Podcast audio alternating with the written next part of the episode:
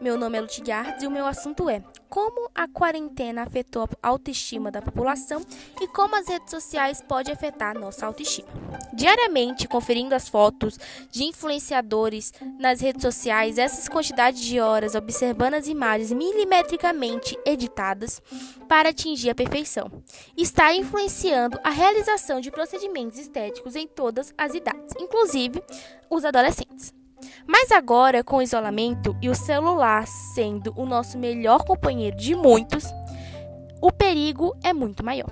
A adolescência é uma fase na qual a autoestima ainda depende muito de uma boa aparência.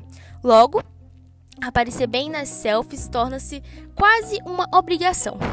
Isso leva o jovem a procurar formas de se sentir melhor e a cirurgia plástica é uma dessas formas. Nós sabemos o quão importante é a autoestima em nossas vidas.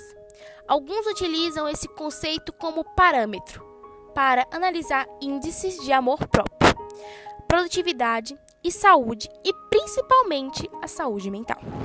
Diariamente passamos por diversas situações no nosso cotidiano.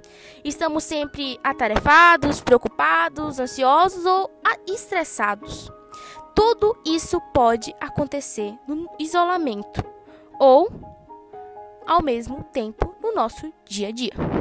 Quando nos arrumamos, por exemplo, estamos mais preocupados sobre como as pessoas poderão reagir à nossa aparência.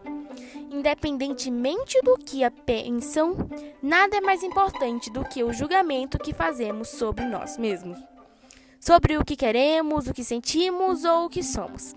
E é nesse momento que precisamos refletir sobre a importância da autoestima.